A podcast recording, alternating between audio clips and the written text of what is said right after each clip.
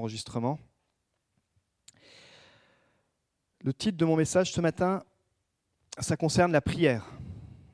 Et en fait, c'est euh, effectivement suite à, suite à Pentecôte, un petit peu à tout ce, tout ce temps où on, se rend compte qu'on a besoin de retrouver de la puissance, où on, se rend compte qu'on peut être dans, un, dans une spiritualité qui est beaucoup sur, euh, sur, sur de la parole, sur de l'intellectuel, sur des choses qui sont conçu et bien conceptionné dans notre tête, ou même parfois dans notre cœur, mais ça, manque parfois de puissance. Et il y a un petit constat qui a été fait sur la santé spirituelle en général. Donc prenez pas ça perso, mais c'est quelque chose de général. C'est des études qui démontrent que sur le plan spirituel, donc la plupart des chrétiens, mais dis à ton voisin, toi ça ne te concerne pas. Mais la plupart des chrétiens sont dépendants de la spiritualité des autres.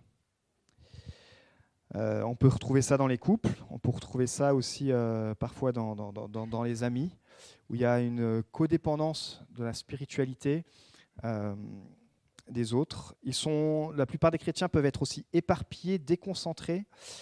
on remarque aussi que la plupart des chrétiens sont physiquement et spirituellement et émotionnellement aussi fatigués. gardez le moral, hein, mais la plupart des chrétiens sont habitués à vivre une spiritualité superficielle, sont peu enclins à la prière et à la communion avec Dieu, sont peu motivés à suivre Jésus de tout cœur, sont bloqués dans, dans la marche spirituelle avec Christ. Et puis il y avait une question à la fin de tout ce constat, c'est euh, qu'est-ce qu'on fait avec ça? Où j'en suis? Est-ce que euh, je, me flagelle et puis je, rentre chez moi et puis je, je pleure? Ou est-ce que je me dis effectivement, il n'y a peut-être pas dans tous les points, j'espère pour vous ce matin, mais peut-être c'est tous les points, mais c'est pas grave. Mais peut-être il y a un point où vous dites ouais, effectivement, je me retrouve là-dedans. Qu'est-ce que je peux faire avec tout ça?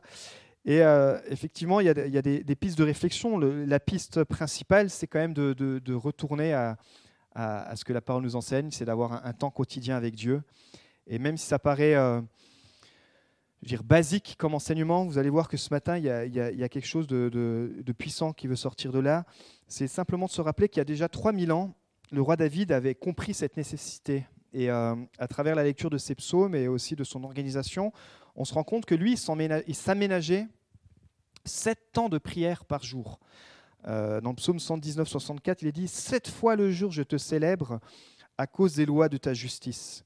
C'est-à-dire qu'il avait compris qu'à un moment donné, si, euh, on ne veut pas tomber dans le légalisme, mais c'est ce qu'on appelle de, la discipline, c'est du, c'est de se dire, bah, je dois avoir un temps quotidien avec Dieu, je dois mettre à part des choses pour, euh, pour pouvoir prendre du temps avec Dieu, et encore plus quand, bah, bien sûr, aujourd'hui, avec le travail, avec toutes les activités, euh, chacun pour votre part, mais demandez aussi euh, bah, aux pasteurs qui sont aussi bivocationnels, c'est-à-dire qui, sont à plein temps dans le séculier, mais aussi à, plein temps dans le ministère, de trouver ce temps avec Dieu pour, pour venir puiser à la source au lieu de s'épuiser.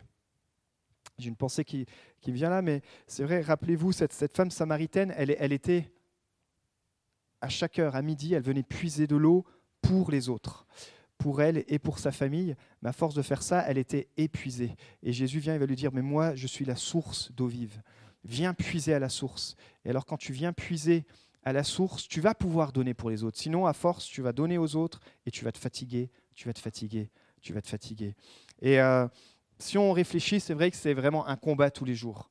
Euh, parfois, on part dans toutes sortes de combats, comme on a entendu là, les, sorciers, et ça, ça existe. Et encore, j'imagine que ils ont une grâce particulière parce que euh, face à un sorcier, si vous n'avez pas un temps quotidien avec Dieu, bah, si les autres autour de vous ne le voient pas, le diable le voit. Et on voit des exemples dans la Bible, hein, quand il y a des gens qui ont voulu chasser des démons alors qu'ils n'avaient pas l'autorité spirituelle, ça ne marche pas. Et et ce n'est pas un, sermon pour nous, euh, pour nous sermonner, justement. C'est vraiment pour se dire, on sort de Pentecôte, il y a la puissance du Saint-Esprit. Pour ceux qui étaient là, vous avez vu tout ce qui nous a été dit, toutes les promesses qu'il y a. Et euh, est-ce qu'il ne peut pas y avoir une percée là où on en est, chacun dans notre lecture de la Bible, dans notre temps quotidien, ou peut-être pour toi le démarrage, de dire bah, je veux effectivement prendre un temps avec Dieu. Daniel il nous a dit que lui, il priait trois fois par jour. On passe de sept à trois déjà. C'est déjà pas mal. Et au temps de Jésus, on voyait que les Juifs y priaient aussi à des heures fixes, le matin, l'après-midi et le soir. Même, après la résurrection de Jésus, les disciples avaient un rythme de prière. Euh, dans Acte 3.1, il était 3 heures de l'après-midi, l'heure de la prière. Pierre et Jean montaient ensemble au temple. Par exemple, ici, vous avez 19h30 le mardi. Voilà, c'est quelque chose qui a été organisé pour que vous puissiez prier euh, ensemble. C'est déjà un beau rendez-vous. Et puis, essayez d'avoir euh, cette discipline vous-même, vous dire, bah, tiens, je vais me prendre un temps. Peut-être vous êtes plus du matin, plus de l'après-midi, plus du soir, euh, où vous voulez. Au VIe siècle, en tout cas vers 525, Benoît de Nursie, qui est appelé le père des moines d'Occident, lui, va structurer des temps de prière autour de huit offices quotidiens, dont une au milieu de la nuit, qui était spécialement euh, prévue pour, euh, pour les prêtres. Donc eux, je ne sais pas si vous avez déjà prié au milieu de la nuit, mais après pour s'endormir, je ne sais pas comment vous êtes vous dans le sommeil, moi je m'endors facilement, mais après une fois que je me réveille, c'est compliqué. Et en fait, il a rédigé la règle, la regula, parce que c'est un italien. La regula, pourrez aller voir ça, parce que en fait, depuis ce temps-là, eh ben, tout le système a adopté cette règle. Et dans cette règle, il y avait 73 chapitres. Et en fait, c'est euh, ce, prêtre qui avait vraiment la crainte de Dieu, il, s'était dit, ben, si je ne mets pas en place un système pour euh, avoir des temps quotidiens avec Dieu, eh ben, mon autorité spirituelle, elle va jamais, elle va plafonner, je vais jamais avoir de percée. Et grâce à ces temps de prière, ben, pourquoi on l'appelle le Père de l'Occident? Parce que c'est lui qui a ouvert euh, les bénédictins. C'est ça, hein. merci. Et du coup, en fait, toute l'Europe a été au bénéfice de l'évangélisation de ce père, enfin de ce saint. Enfin, je ne sais plus comment il les appelle, enfin, vous avez compris, de Benoît. Voilà. Dans les églises évangéliques, il faut faire gaffe à, ce qu'on dit. Euh, donc il y a 73 chapitres, vous pouvez les trouver pour la semaine prochaine, euh, et vous allez les lire. Non, je rigole. Mais dans les 73 chapitres, il y en a un qui est intéressant, une partie, c'est dans, chapitre 73, dans le chapitre 43, on lit À l'heure de l'office divin. Déjà, ça commence bien. Dès qu'on aura entendu le signal, on laissera tout ce qu'on avait en main et on accourra en toute hâte pour venir à l'office et pour prier.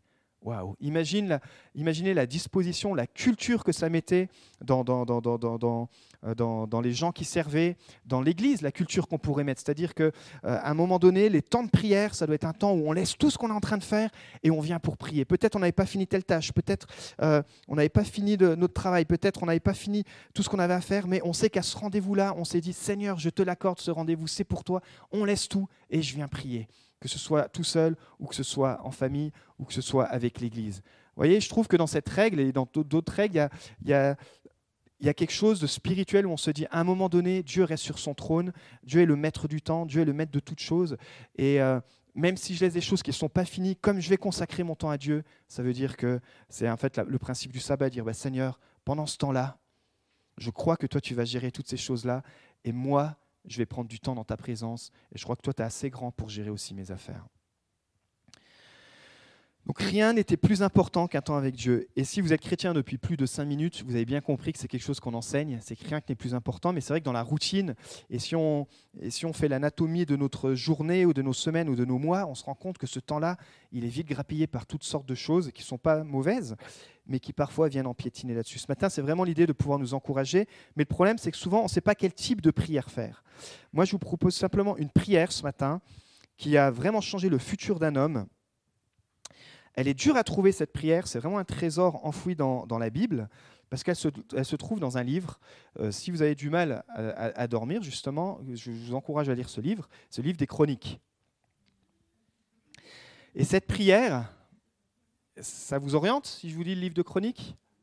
Cette prière, elle se trouve euh, au milieu de neuf chapitres, qui sont neuf chapitres de généalogie. C'est-à-dire, c'est neuf chapitres où on vous raconte que un tel est le fils de un tel, qui a mis le fils d'un tel, qui a la fille d'un tel, et d'un tel, et d'un tel, et d'un tel. Et ça, vous vous le mangez pendant neuf chapitres. Mais après 600 noms, vous arrivez au chapitre 4. Et là, finalement,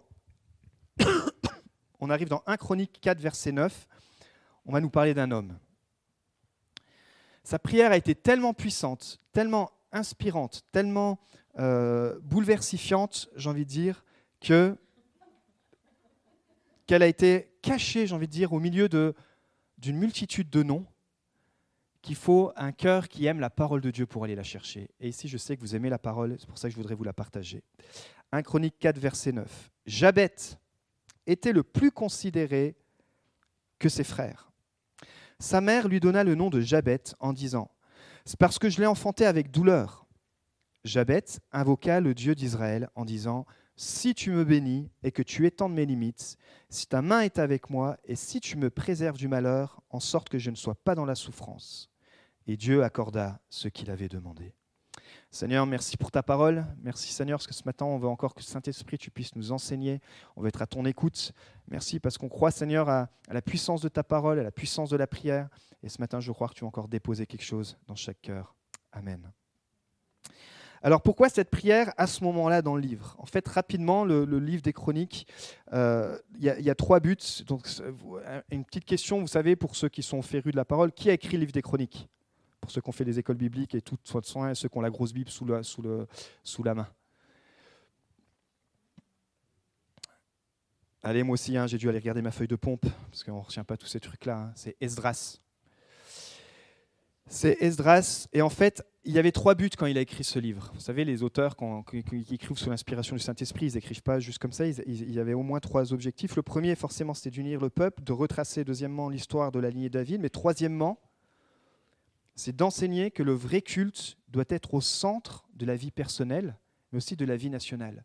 Et si vous lisez tout le livre, vous allez voir, bien sûr, après on déboule sur la vie de David, etc., le, tabernacle et tout ce qui s'est mis. Mais je pense que déjà là, dès le début du livre, euh, l'auteur veut nous rappeler que quand personnellement quelqu'un prend la décision dans son temps quotidien de remettre Jésus au centre, de remettre Dieu au centre et de le prier, alors il peut, il peut y avoir un impact pour sa vie jusqu'à des, euh, des générations et jusque dans le futur. Donc Jabet, on a vu, ça signifie douleur, souffrance. C'est le nom que sa mère lui a donné, parce que apparemment, euh, bah, effectivement, quand, quand son enfant est né, vous savez, c'est, la méthode des Juifs, ils donnent des prénoms à leurs enfants suivant la saison où ils vivent. Euh, je ne sais pas si vous, votre prénom a une signification. en tout cas, j'espère pas que votre nom signifie douleur, mais pour Jabet, quand il devait se présenter à l'école et quand on devait donner son, prénom, il s'appelait Douleur. C'est pas toujours un prénom qui doit être facile à porter. Euh, salut, bonjour, je m'appelle Douleur. Euh, vous voyez un peu le, poids, le poids que les parents ont mis sur, euh, sur ce petit garçon. moi, je sais que mes parents, après, donc moi j'ai un grand frère qui s'appelle Mirko, mais après ils se sont convertis et ils ont voulu donner des noms, des noms chrétiens. Donc moi je suis né en Italie et et c'était pendant, une saison où mes parents étaient vraiment bénis dans la louange. Et, euh, du coup, ils se sont dit, bah, tiens, notre deuxième fils, on va l'appeler euh, Davidé, parce qu'on sait que ça veut dire bien-aimé de Dieu, que c'est quelqu'un qui aimait la louange. Et après, pour mon petit frère, donc il est né en France, Daniel, parce qu'il y avait une autre saison, ma sœur Déborah, parce qu'il y avait une autre saison, etc. Euh, ils, ont, ils ont gardé un peu ce principe juif, et nous aussi, on, l'a fait pour, pour nos filles, et pour notre fils, qui arrive en septembre. Et mais peut-être que toi, ton, prénom, euh, ou ce que tes parents ont dit de toi depuis, euh, depuis ton enfance, c'est quelque chose qui encore aujourd'hui pèse sur toi. Peut-être ton prénom, il veut dire euh, plein de belles choses, mais que finalement, tout ce que les gens, tes proches, tout ce que même peut-être des pères spirituels, des mères spirituelles ont dit sur toi, aujourd'hui, tu en as lourd sur les épaules, et, et ça ne correspond pas du tout au plan de Dieu. parce que Dieu, quand tu lui donnes ta vie, tu lui donnes ta vie, alors Dieu te donne un nouveau nom. Tu peux avoir le plus beau des noms, mais si tu n'es pas racheté par le nom de Christ, Dieu t'appelle fils de Dieu, fille de Dieu. Dieu te dit, ça y est, maintenant tu, es, tu fais partie de ma famille et j'ai un plan un plan merveilleux pour toi. Ça ne veut pas dire qu'il n'y aura pas d'embûche, mais ça veut dire que je suis ton Père, que je t'aime et que maintenant je vais te prendre entre mes mains et tu vas voir qu'ensemble, je vais pouvoir t'accompagner. Mais lui, le pauvre Jabet, il est, il est là et il va grandir avec ça. Et parfois, on grandit avec toutes sortes de noms, toutes sortes de, de, de, labels, toutes sortes d'étiquettes sur nos fronts euh, qui nous collent à la peau. Parce que c'est des personnes qui ont compté pour nous, qui nous ont dit ça. C'est des personnes peut-être qui, tout, durant l'enfance, qui ont dit bah, T'es nul, t'es zéro, tu sers à rien, et puis tu, tu, loupes tout ce que tu entreprends, etc. Et puis en fait, on croit qu'on on va réussir à, sortir de ce nom-là, mais finalement, en grandissant, et si on est un peu clairvoyant les uns avec les autres, on se rend compte que face au défi, bah, il y a cette vieille voix qui sort. Et parfois, on ne s'en rend pas compte, mais elle est là. Et qui vient, et qui vient nous rabaisser, et qui vient peut-être nous freiner. Et peut-être que ce matin, le Saint-Esprit est en train de te dire Mais rappelle-toi que je t'ai racheté. Je t'ai donné un nouveau nom et que cette voix qui vient te rappeler ton passé, cette voix qui, qui vient te rappeler toutes sortes de choses pour te bloquer, elle ne vient pas du Saint-Esprit.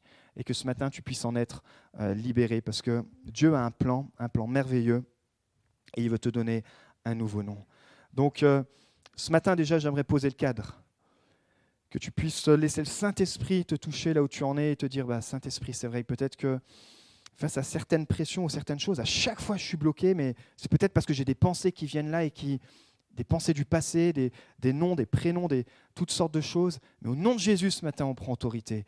Et Seigneur, je vais pouvoir entendre la suite du message sans dire, ah non, mais ce message, je ne vais pas pouvoir le recevoir parce que ça va être encore pour quelqu'un d'autre. Ce message, je ne vais pas pouvoir le recevoir parce que j'ai encore péché cette semaine et je suis indigne. Non, tout ça, c'est fini dans le nom précieux de Jésus. Quand tu te repens, alors Dieu t'ouvre son cœur et il te dit ce matin, ma fille, mon fils, reçois ce message. Il nous est dit que Jabet il a invoqué le Dieu d'Israël. Et pour notre identité, pour, euh, notre vie personnelle, pour notre vie familiale, pour nos, chemins de vie, la dernière fois que je suis venu, on avait parlé pour quand on est à la croisée des chemins, il est bon de se rappeler qu'il faut qu'on puisse invoquer le nom de l'Éternel.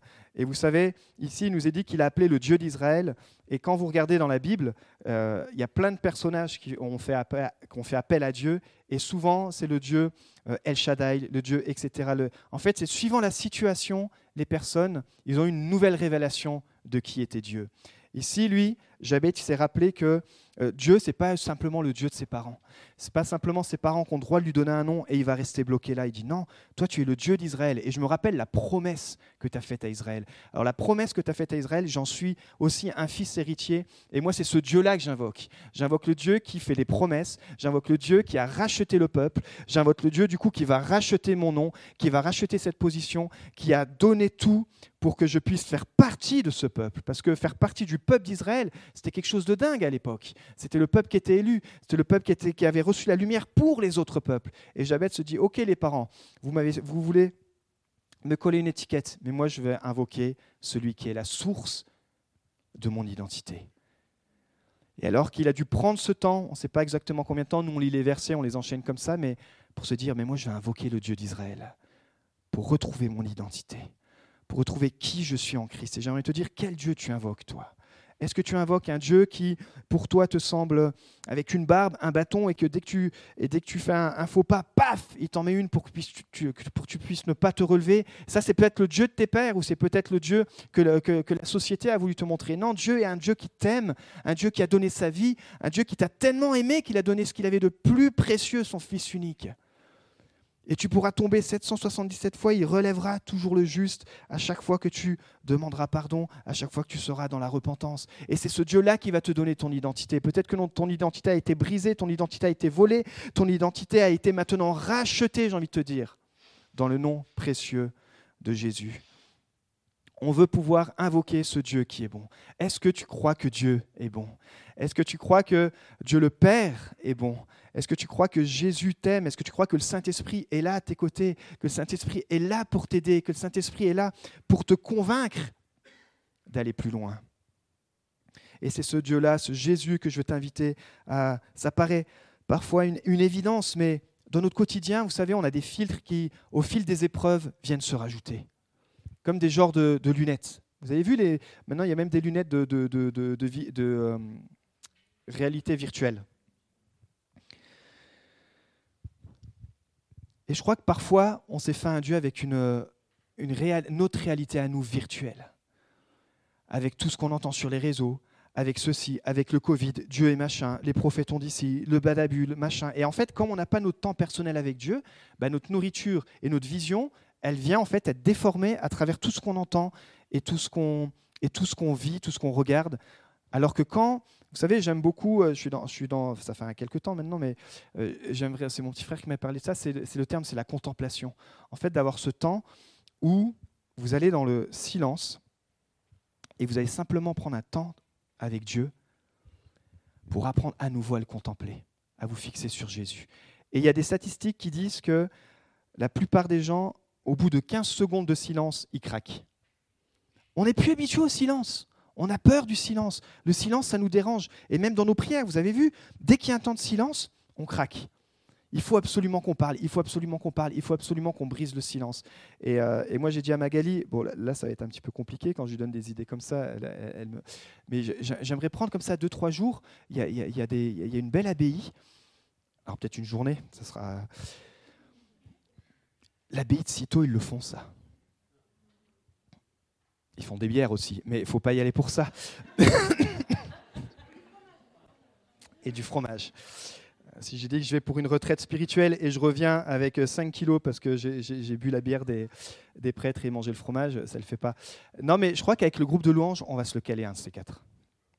On va y aller étape par étape. Je vais déjà embarquer le groupe de louanges et peut-être prendre un temps l'an prochain, on va se caler ça. On va apprendre de ces prêtres-là comment ils vivent la contemplation dans le silence. En plus, c'est pas loin, cette abbaye. Et je crois que dans ces temps-là, on redécouvre l'identité aussi. Vous savez, Christ, il passait beaucoup de temps dans, le silence pour entendre ce que le Père avait à dire. Et, euh, je crois que nous, dans nos milieux euh, évangéliques, on a oublié ces temps-là, et je crois que c'est important. Donc, prends le temps de découvrir les noms, les titres de Dieu dans la Bible. Il nous révèle une facette différente de la nature divine. Alors ce matin, on va regarder quatre clés dans la prière de Jabet. On va voir quelles sont les, la prière qu'il a faite et comment elles peuvent nous inspirer et comment elles peuvent peut-être t'aider à redémarrer un temps quotidien ou peut-être à compléter ton temps quotidien que tu as. C'est une prière qui, peut se faire en, quelques minutes, c'est une prière qui peut se faire euh, en plus de temps, ça dépend de l'intensité et le Saint-Esprit comment il va te conduire. Mais premier point, prier pour la bénédiction. Jabet dit, si tu me bénis, dis à ton voisin, Dieu veut me bénir. Non mais dis-lui comme si tu le croyais par contre.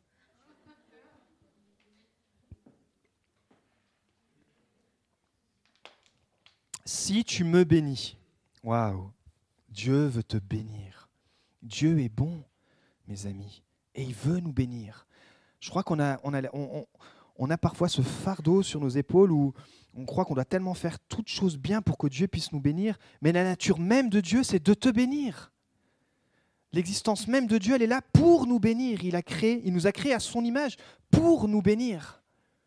Il nous a créés pour nous faire du bien. C'est qu'après, avec le péché et tout ce bazar, on a une nature qui est là et qui, et qui refuse cette bénédiction. La lumière est venue et les hommes ont refusé la lumière. Mais le plan initial de Dieu, quand tu te lèves les yeux le matin et quand tu te couches le soir, Dieu n'a de cesse de te regarder, de te dire, mon fils, ma fille, je t'aime, je veux te bénir, je veux bénir ton couple, je veux bénir tes finances, je veux bénir tes projets, je veux bénir ta famille, je veux bénir tout ce que tu entreprends. Je veux bénir ton cœur, je veux bénir ton âme, je veux te bénir dans cette saison peut-être où tu passes par la souffrance. C'est pas parce que tu passes par la souffrance que tu n'es pas béni. C'est pas parce que tu passes par un temps d'épuisement que tu n'es pas béni. C'est pas parce que tu passes par un temps d'épreuve que tu n'es pas béni. Dieu nous bénit en tout temps. Sa nature ne change pas. C'est que la vie fait qu'on est obligé de passer par ces étapes pour toutes sortes de raisons, que toutes sortes de, philosophes, même les potes de, Job ont essayé de trouver des solutions, n'ont pas trouvé. Des fois, il faut juste arrêter d'essayer de, chercher des réponses, se dire c'est pas grave, je passe par cette saison-là, mais je sais et je crois que Dieu me bénit. Dieu nous bénit pas simplement quand on est en bonne santé, pas simplement quand on brille, pas simplement quand euh, vous, exercez le ministère, pas simplement quand vous servez, pas simplement quand on fait, quand on fait, quand on fait. Dieu nous bénit parce qu'il est bénédiction. Si tu me bénis. Béni ici, dans ce cas-là, ça vient de l'hébreu barak, qui signifie deux choses en fait. Ces deux mots simultanés, ça signifie bénir et s'agenouiller. Waouh! Ça veut dire que la posture de Jabet, quand il dit si tu me bénis, il vient pas en mode ah Dieu, vas-y, tu me bénis, tu es mon Dieu. Vous savez l'histoire de l'évangile de, prospérité. Tu es mon, je, tu es mon, comment tu dis, le, distributeur. Tac, tu dois me bénir. Non, il vient dans la posture où tu me bénis, mais parce que je me mets à genoux. Dans, dans cette posture où je l'adore. Dans cette posture, en fait, où je viens et je suis complètement à 1000% dépendant de lui. Pas dépendant des autres voies, pas dépendant de ma réussite, pas dépendant de, de, ce que je peux faire le lundi, le mardi, le mercredi, pas dépendant de ce que j'ai pu faire hier, pas dépendant des projets qui sont devant moi, mais simplement parce que je suis à genoux devant mon Dieu et je dis Seigneur, je sais que je suis fait que de chair, que de poussière, et tu peux me bénir. C'est la posture qui dit Seigneur, je te suis soumis. C'est cette posture de soumission. Et moi, j'aime bien dire que la soumission, c'est être sous la même mission. En fait, quand dans un couple, on me demande, mais comment tu expliques le fait que la femme soit soumise à l'homme et l'homme soit soumis à la femme? Moi, ce que j'explique, c'est en fait, qu'il faut qu'on soit sous la même mission. Quand un couple, l'homme et la femme, sont sous la même mission divine qui vient de Dieu, eh bien alors le couple fonctionne.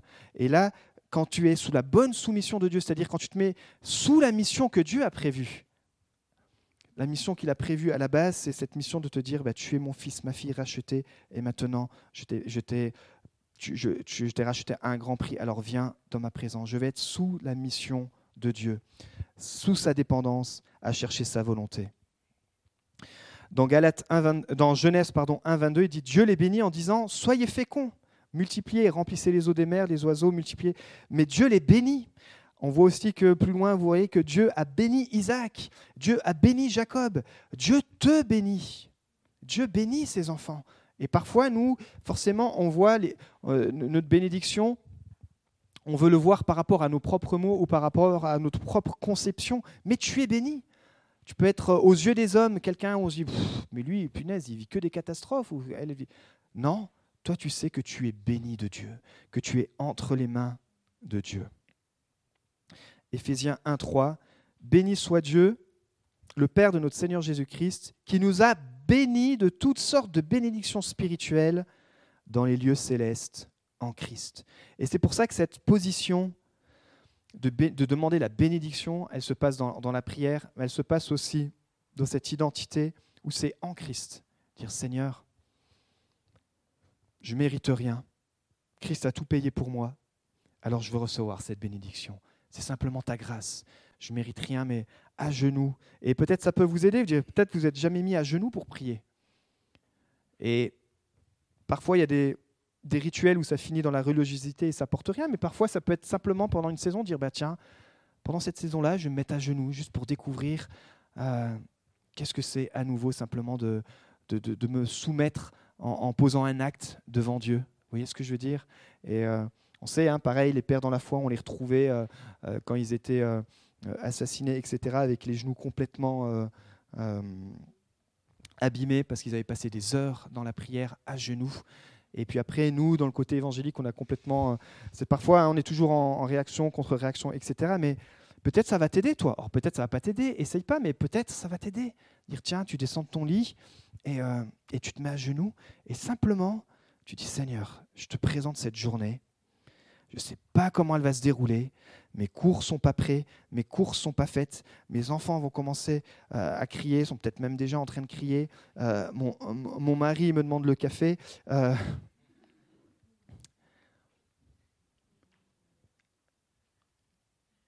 bénis-le. C'est la fête des mères en plus, ouais. Bonne fête les mamans.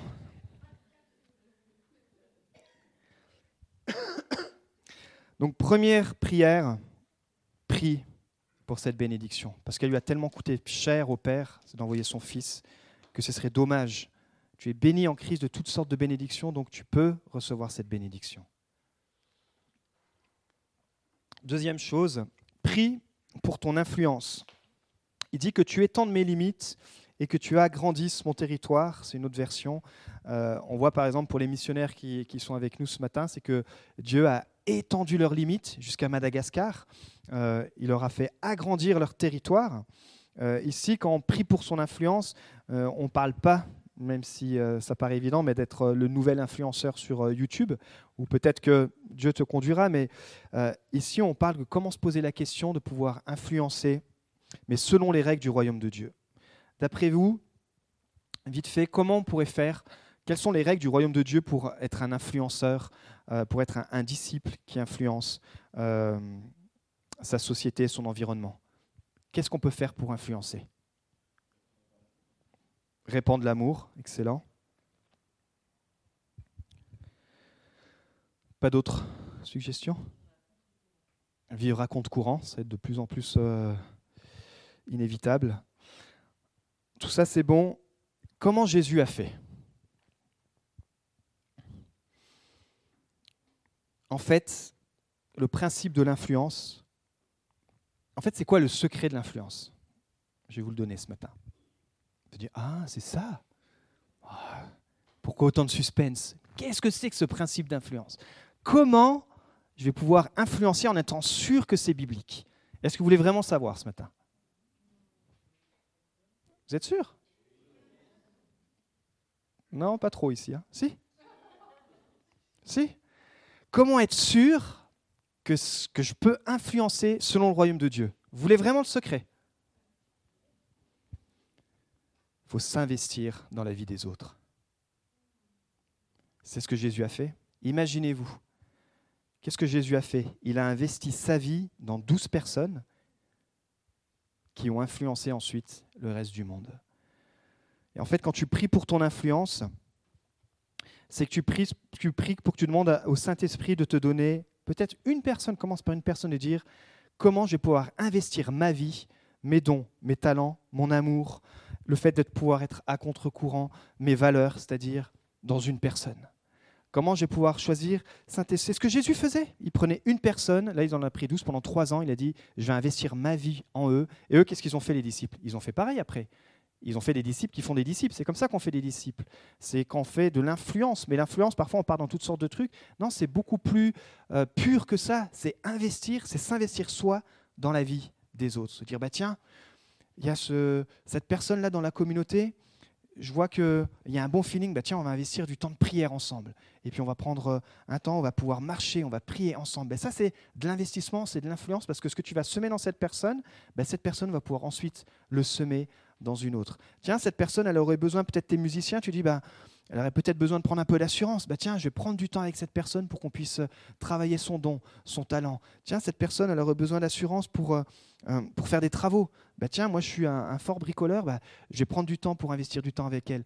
Et, ça, c'est des bonnes valeurs. Ça, et c'est ça, investir. C'est ça l'influence, en fait. Tu peux pas garder, une fois que tu as prié pour recevoir toutes les bénédictions, ça, c'est pas, pas possible que Dieu te les donne juste pour toi.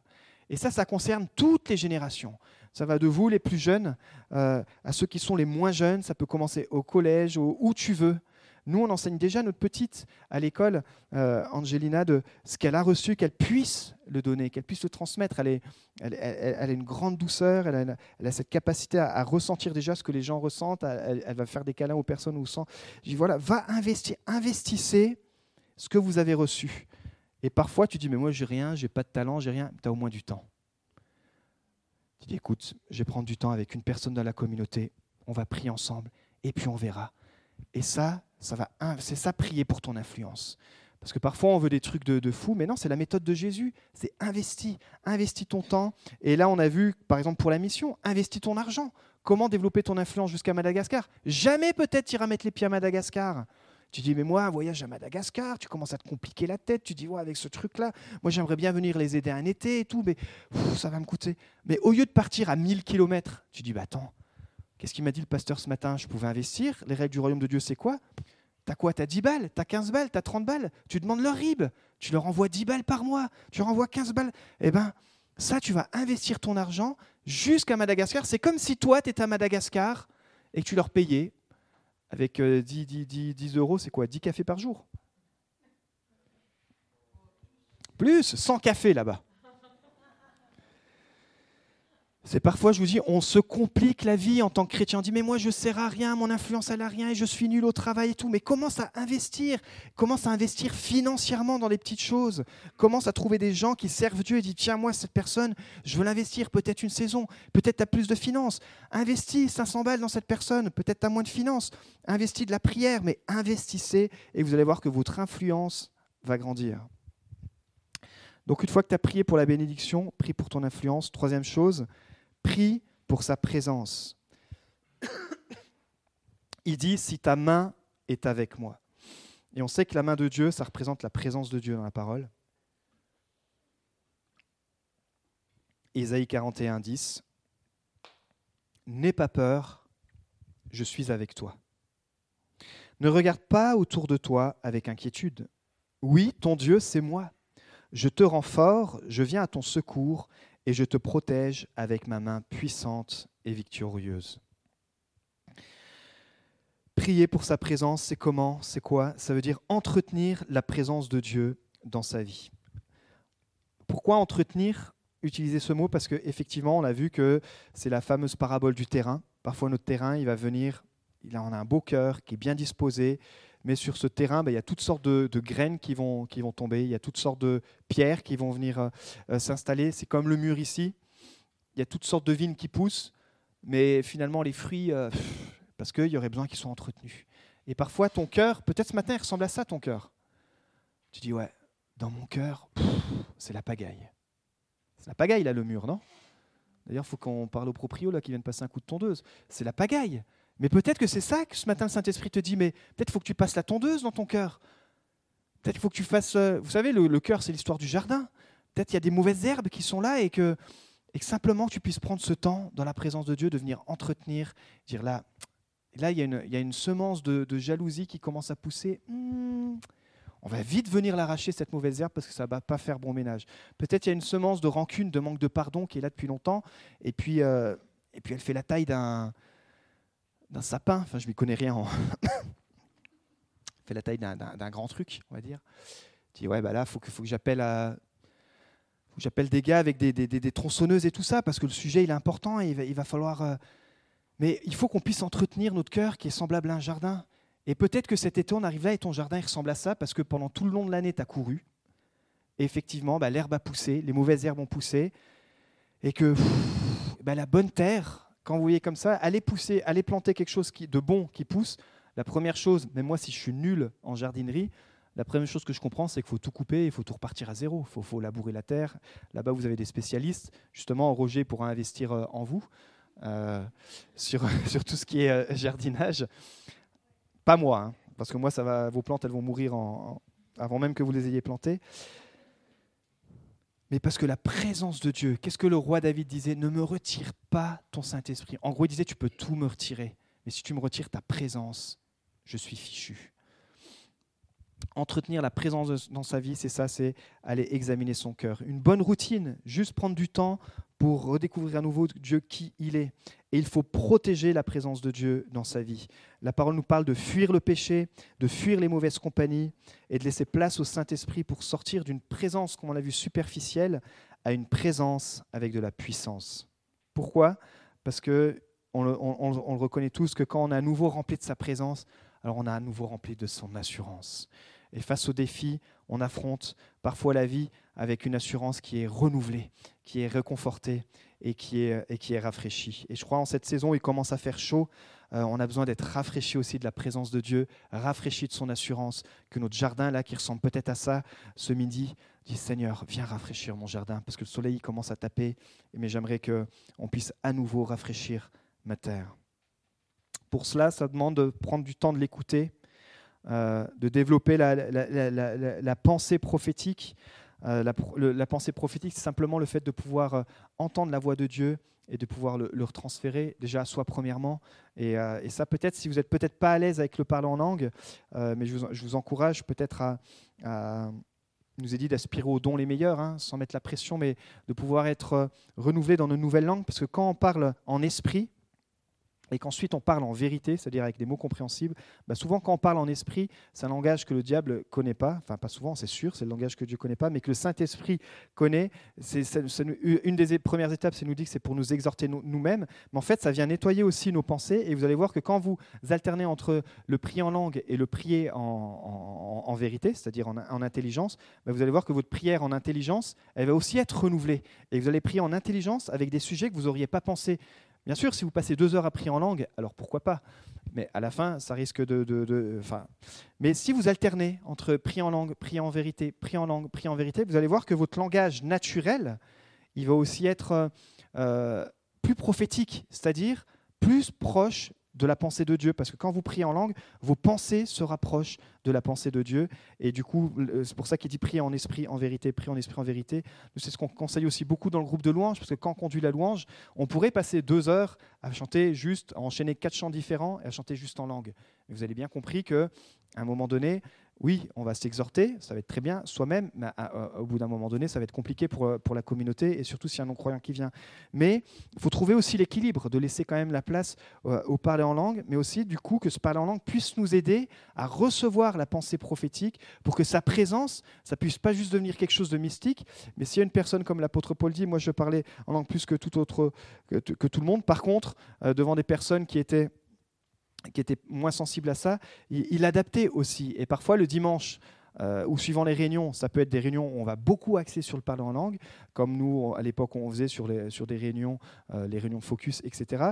Et le, dimanche, ça peut être un temps où on sait où on veut aussi amener des amis euh, qui ne sont pas forcément chrétiens et qui, pour eux, ça pourrait être bizarre, mais ça ne vous empêche pas, vous, moi, pendant le temps de louange, d'avoir des, petits chants en langue qui viennent, mais aussi de demander, de, enfin, pas de demander, vous chantez en, en, langue et vous chantez en, esprit, en vérité, esprit, vérité, esprit, vérité, et vous allez voir que du coup, ça va être beaucoup plus euh, prophétique, dans le sens où c'est la pensée de Dieu qui va sortir. L'obéissance et bien sûr toute prière et toute approche doit se faire par la foi. Et quatrième et dernier point, c'est prier pour ta protection. Et si tu me préserves du malheur, en sorte que je ne sois pas dans la souffrance. Il faut qu'on puisse prier, avoir les yeux ouverts sur notre protection physique émotionnel et spirituel, parce qu'il y a un vrai combat spirituel. Ici, on a entendu dans le témoignage tout à l'heure euh, d'Alex, c'est qu'effectivement, dans ces pays-là, en, en, Afrique, à Madagascar, c'est évident, parce que les sorciers, ça fait partie du, du, folklore du village. Nous, c'est beaucoup plus caché, les médiums, euh, toutes ces choses-là. Mais il y a un vrai combat spirituel.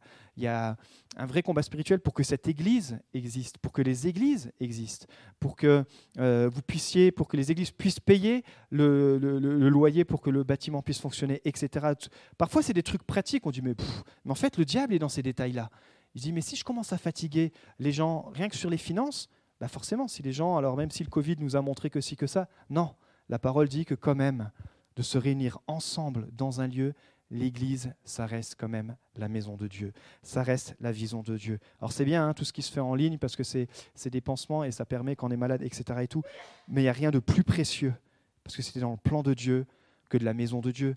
Depuis le départ de, la Bible jusqu'à la fin, vous voyez pourquoi Dieu, les, gens, ils étaient itinérants, il a installé avec le tabernacle, ensuite ils sont devenus fixes, c'est là que les synagogues sont venues avec Esdras et toute l'équipe, et puis ensuite le Nouveau Testament, c'est là où ils ont transformé les synagogues en églises. En fait, ils ont toujours eu des endroits quand même fixes, ils allaient au, temple et ils se réunissaient dans les maisons, mais ils allaient au temple, parce qu'à l'extrême, c'est bah, maintenant on peut se réunir dans les maisons. Prions pour la protection, parce qu'il y a un vrai combat spirituel, et quand on le fait ensemble, alors on va grandir ensemble. Et on va envoyer un message à l'ennemi, dire ici, à Beaune, tu as aucun accès. Parce que ici, à Beaune, notre culture, c'est qu'on se pardonne. Ici, à Beaune, notre culture, c'est qu'on est transparent. Ici, à Beaune, notre culture, c'est qu'on respecte les, euh, autorités en place. Ici, à Beaune, c'est notre culture. Parce que ça, en fait, quand on le déclare entre nous, euh, l'ennemi, bien sûr, euh, il, se le prend en pleine face. Mais dès que l'ennemi voit des failles, c'est comme dans ce mur-là, hein, il y a quelques failles, le lézard, il passe. Et si vous avez déjà vu dans les murs qui se fissurent, petit à petit, euh, ça fait des grosses failles, jusqu'à ce qu'à un moment donné, le mur casse. Mais je crois qu'on a besoin de se rappeler que quand on est ensemble, qu'on est unis, et c'est tout le principe de ce livre, et je boucle avec ça le livre des chroniques, qu'Esdras qui a rappelé que c'est important d'avoir un temps personnel avec Dieu, parce que quand tu es bien aussi, alors je ne parle pas d'être bien dans le sens où oui, tout va bien, etc. Non, c'est-à-dire quand tu es bien aligné avec la saison que tu vis, euh, peu importe la saison, encore une fois, mais que tu es bien aligné avec la saison que tu vis et que euh, tu es en phase avec ce, que Dieu te dit en ce moment, bah alors aussi avec les autres, tu vas être en phase il n'y aura pas de, euh, il aura pas de, soupçons, il n'y aura pas de toutes sortes de choses, parce que tu te dis, mais non, nous, ça, c'est des choses qu'on ne veut pas laisser accès. Il n'y aura pas de colère. Vous savez, la colère, ça laisse un, accès aussi au diable. Il n'y aura pas de la rancune. Et s'il y en a, on se demande pardon. On est une communauté, on est des amis, on est des frères. Prions pour la protection. Donc en conclusion, il nous est dit que Jabet était plus considéré que ses frères. J'ai envie de te dire que on ne sait pas ce qu'ils ont fait ses autres frères, mais on sait ce que Jabet a fait. Et surtout, Dieu le sait. Et pourquoi Dieu a plus considéré Jabet que ses frères? C'est parce que lui, alors qu'il avait rien pour démarrer bien la vie, un nom horrible, une, euh, des circonstances de naissance qu'il allait porter sur lui toute sa vie. Imaginez même s'il finissait en conducteur de louange. Ah ben ce matin, c'est douleur qui va conduire dans la louange. Oh, Oh, il va prendre que des chants en mi mineur. Oh, il va faire un appel sur la douleur, c'est pas vrai. Oh, puis mon seul abri, c'est toi, il va nous le chanter encore dix fois. Mon seul abri, c'est toi. Toujours mon cœur te chantera, car tu me délivres et chaque fois que j'ai peur, je m'appuie sur toi. Je m'appuie sur toi. Et dans ma faiblesse, le Seigneur me rend fort. Je m'appuie sur toi.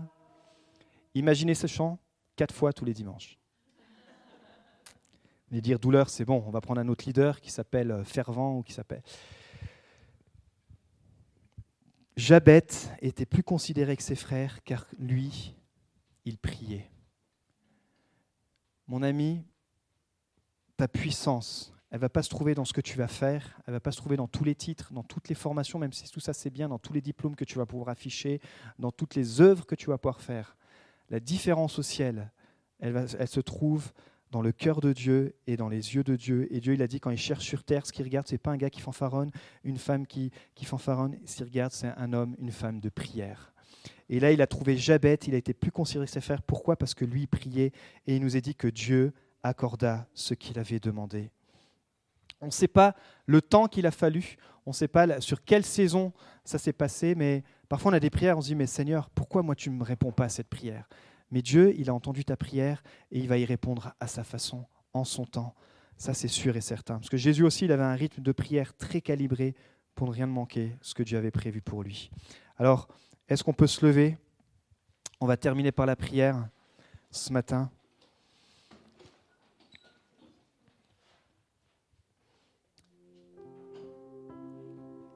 Et on va simplement ensemble répéter la prière de Jabet. Comme ça, vous pourrez repartir au moins avec ces quatre points chez vous. Peut-être tu as du mal avec la prière ce matin. Peut-être tu comprends, il faut que tu renoues avec la prière. Et ce matin, j'aimerais t'encourager à, à, faire cette prière avec moi, avec nous. En tant que famille, on est ensemble et on veut que tout le monde soit en bonne santé spirituelle. Car quand des membres du corps souffre, c'est tout le corps qui souffre. Et mon désir ce matin, vraiment, c'est que à travers euh, ces outils pour la prière, tu puisses euh, à nouveau ressaisir une nouvelle dimension de Dieu dans ta vie, de son amour, de sa bonté. Alors ce matin, on va prier, vous allez répéter cette prière avec moi. Seigneur, je te demande de me bénir, de bénir ma famille, bénir mon travail, de bénir ma maison, de bénir mes enfants, et de bénir pour ceux qui, pour les mamans, de bénir toutes les mamans. Je te prie ce matin, Seigneur, je te demande de, je te prie pour mon influence. Donne-moi de pouvoir, de pouvoir investir dans une vie. Saint-Esprit, conduis-moi vers une personne où je vais pouvoir déverser mes dons, mes talents, mon temps, mon argent. Amen. Je te prie ce matin, Seigneur, pour ta présence. Tu me rappelles que je n'ai pas besoin d'avoir peur.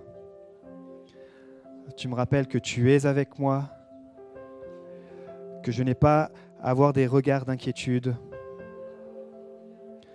que tu me rends fort, que tu viens à mon secours et que tu me protèges avec ta main puissante et victorieuse. Amen. Et je prie pour ta protection sur toute ma vie, sur tous mes amis. Je prie pour la protection physique, émotionnelle et spirituelle. Dans le nom de Jésus, Amen. Est-ce qu'on peut applaudir Saint-Esprit? Amen. Merci beaucoup pour votre patience. Ce culte un petit peu plus long que la normale. On vous aime très fort, tout simplement. Il n'y a rien de plus à ajouter. Passez une belle semaine.